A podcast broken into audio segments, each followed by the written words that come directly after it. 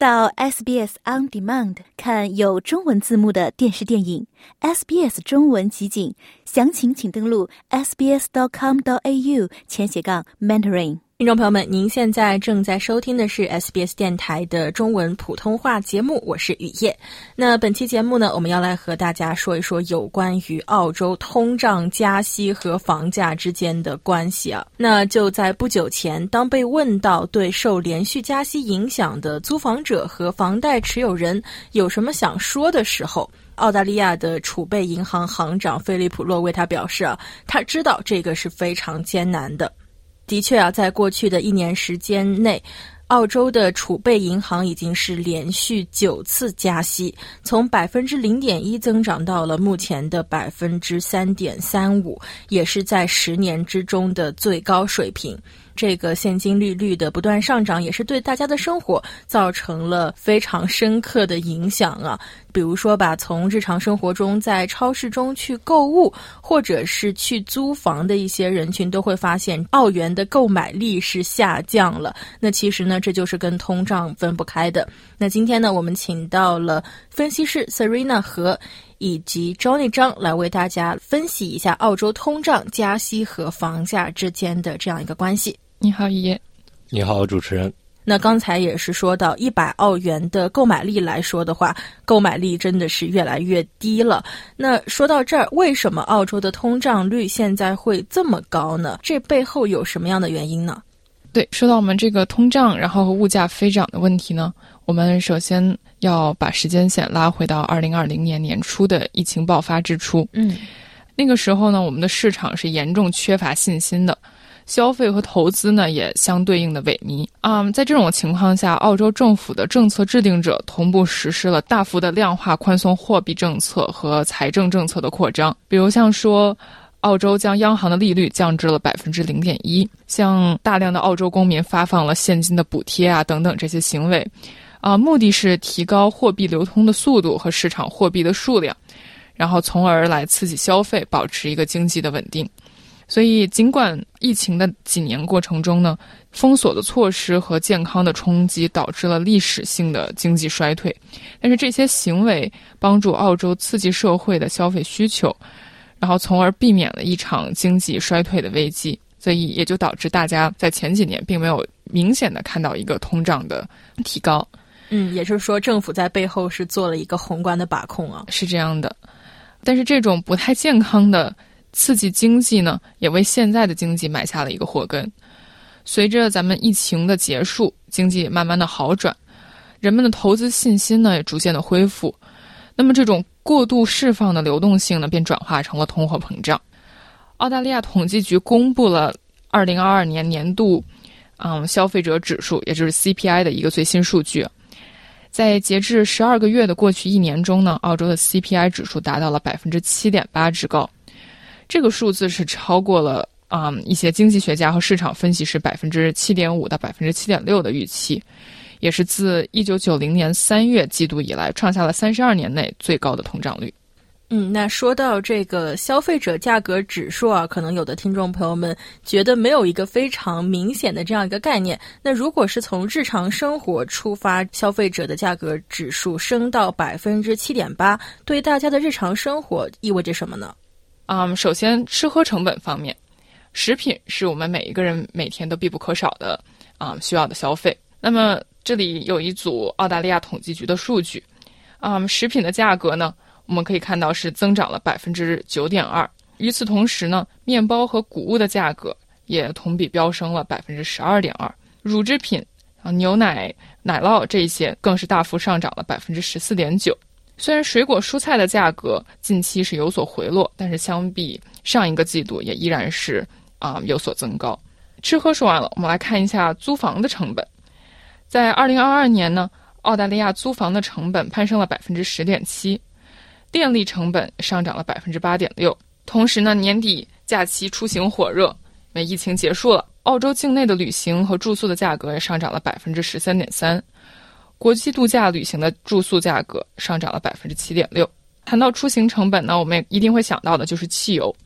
因为对于有车一族来说，汽油是啊每天的刚需。在汽油方面呢，由于俄罗斯入侵乌克兰引发的制裁，那么全球原油的价格飙升，因此澳洲的汽油价格也是全年上涨了百分之十三点二，并且在最高时曾一度到达了每升两澳元以上。衣食住行方面推动的澳洲 CPI 的指数迅速增长。就其本身而言呢，这个指数是对于家庭的一种财务上的痛苦，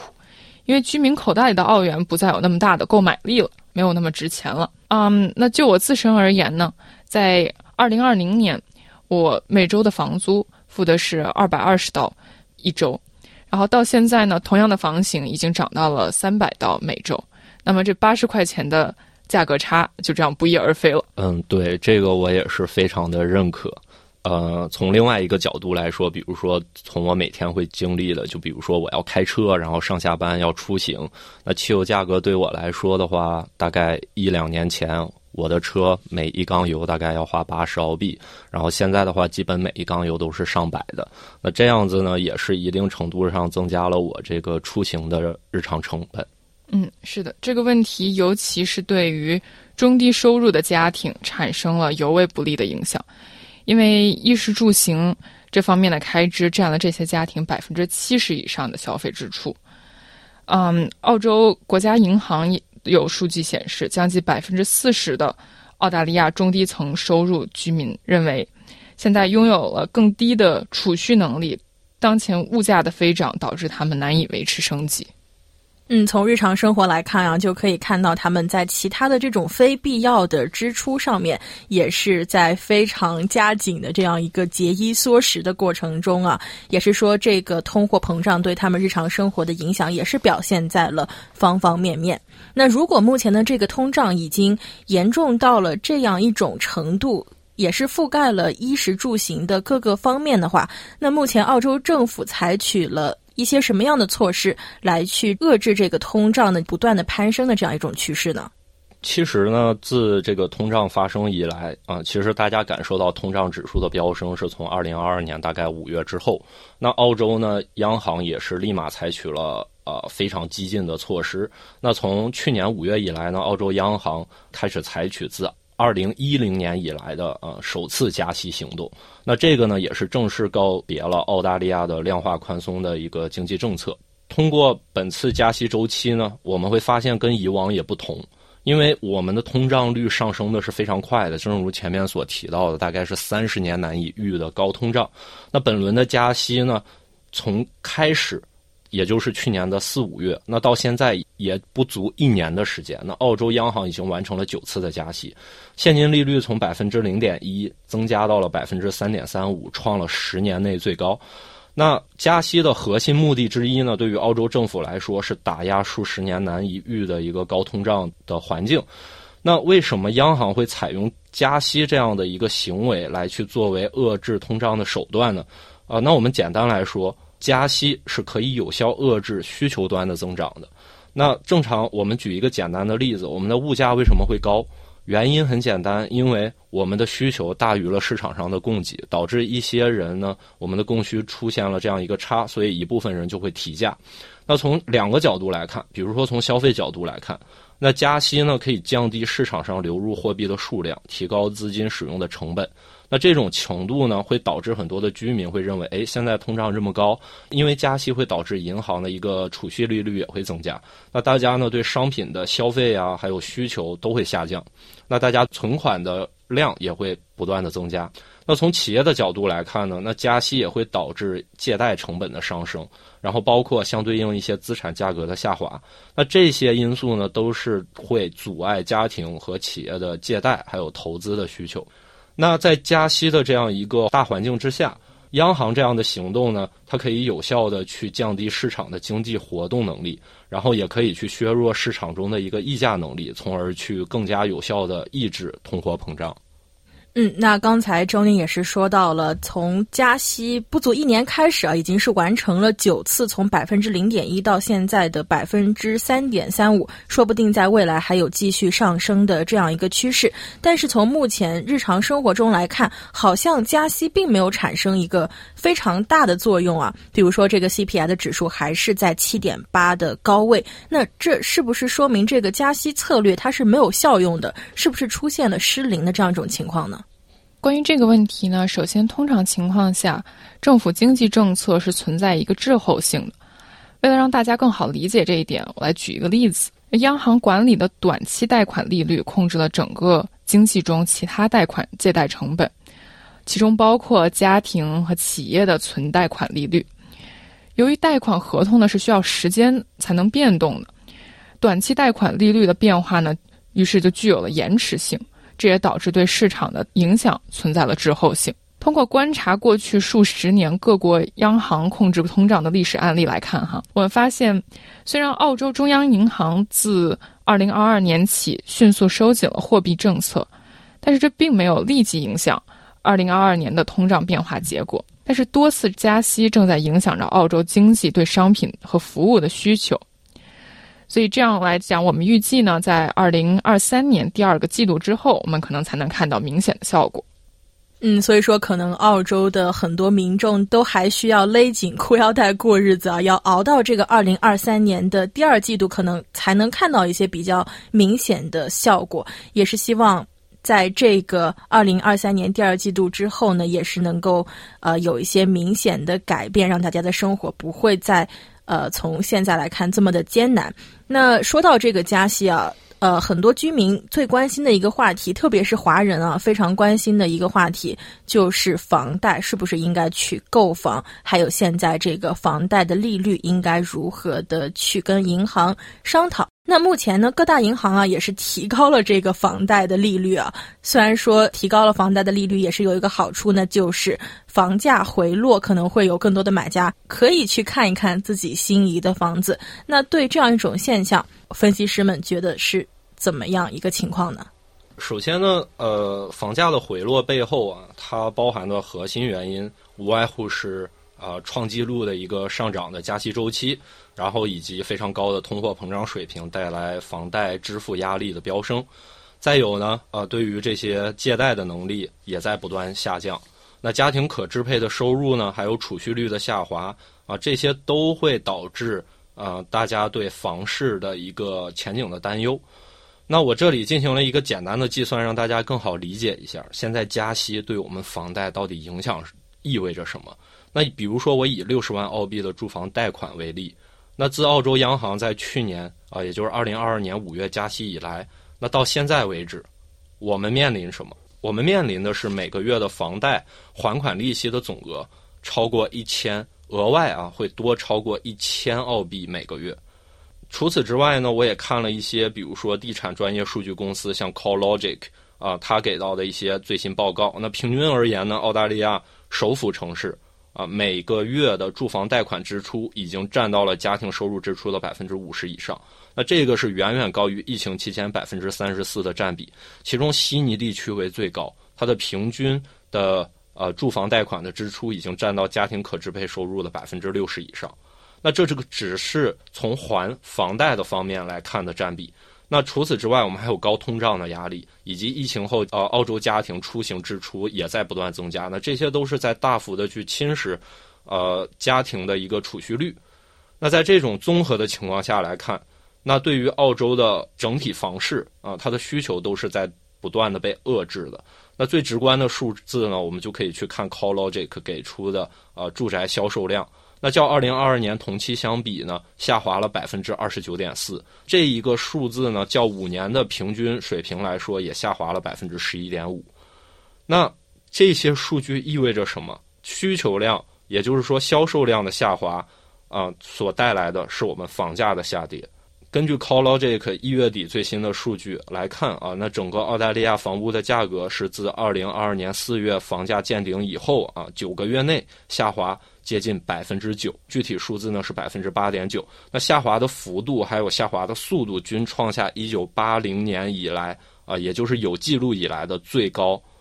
以上的情况来看啊，我们认为呃，基本上在这个呃二零二三年，澳洲央行还是会继续去加息的。那也有很多的经济学家，包括市场的分析师也会指出，目标的现金利率呢是向百分之四或者四点一去推进。那在这个情况之下呢，银行的房贷利率还会进一步的上涨，那么对还贷的压力和借贷的能力呢，也会造成进一步的削弱。那这一些因素呢，都会延长澳洲房地产市场的一个低迷周期。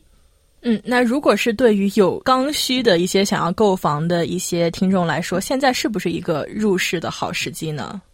从这个角度来看的话，其实购房来说，我们应该分为两类。第一类呢是自住房，第二类呢是投资房。对于自住房的需求人群来说的话，那我们其实更应该考虑的是你现在所付的租金和。你所购房需要还的贷款，如果你认为这样的一个比例是你可以接受的，那自住房呢，我们在当前环境下也是可以选择购买的。那另外一个角度呢，是从投资房的角度而言，那投资房我们更多其实希望的是获得房产的一个增值，然后包括租金的一个收益。那从当前的一个利率环境来看，我们租金收益相对于来说较低。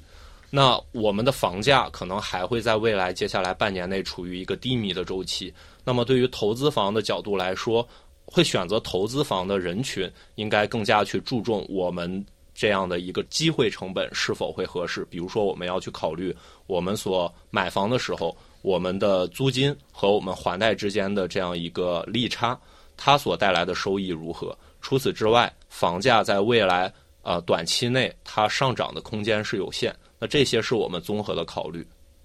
嗯，所以说，如果是有刚需的听众朋友们，这个时候入市可能也并不是一个特别差的时机啊。但是，如果是有一些想要买投资房的听众朋友们，在这个时候的一些行动，可能就需要更加的谨慎了。那 Serena 这边有没有一些需要补充的呢？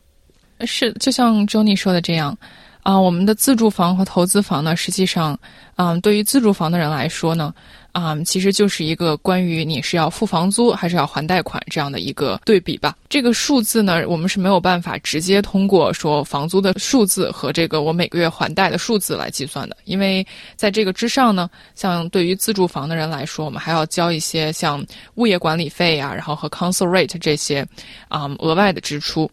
所以这些。啊，也需要算进我们的这个成本里边，然后加在一起去和我们的房租做一个对比。对，大概就是这些。那看来两位的观点都是觉得啊，现在这个自住房是可以入手的，不过还是要考量背后的一些这样的资金成本。那是不是就是现在这个投资房是完全不建议入市，完全不建议入手呢？呃，对于投资房来说的话，其实我们更应该考虑的是，啊，首先我们。做了投资，然后我们会有一笔贷款，然后贷款每个月还的这个价格，然后加上我们各种杂七杂八要交的物业费，就像刚才 Serena 所说的，这些加起来与与租出去的租金进行一个对比。如果这个情况他们是持平的话，那我们就要考虑第二个点，那房价。在未来的一个短期内，是不是会继续去下滑？那根据我们前面给到的观点来说，房价还是会处于一个低迷的状态的。所以，我们这样的一个投资方向，依靠房产的增值来给我们带来一些收益，这个在短期内可能是比较困难。那第三点，我们要考虑的是，如果我们把钱拿去做投资房，那换一个角度，因为央行在不断的加息，那澳洲的存款利率也是在增加的。那如果我们把这笔钱放在银行进行存款，那我们会拿到什么样的收益？根据以上三点，我们可以基本的做一个粗略的估计。那在这个情况下，可能投资房的呃选择上来说，我们应该更加谨慎一些。那今天呢，也是非常感谢 Johnny 和 Serena 来为大家来解读一下澳洲通胀加息和房价之间的一些相互的关联。非常感谢两位。好，谢谢雨夜。好，谢谢雨夜。了解澳洲，融入澳洲，欢迎登录 sbs 点 com 点 au 前斜杠 language 前斜杠 mandarin，获取更多澳大利亚新闻和资讯。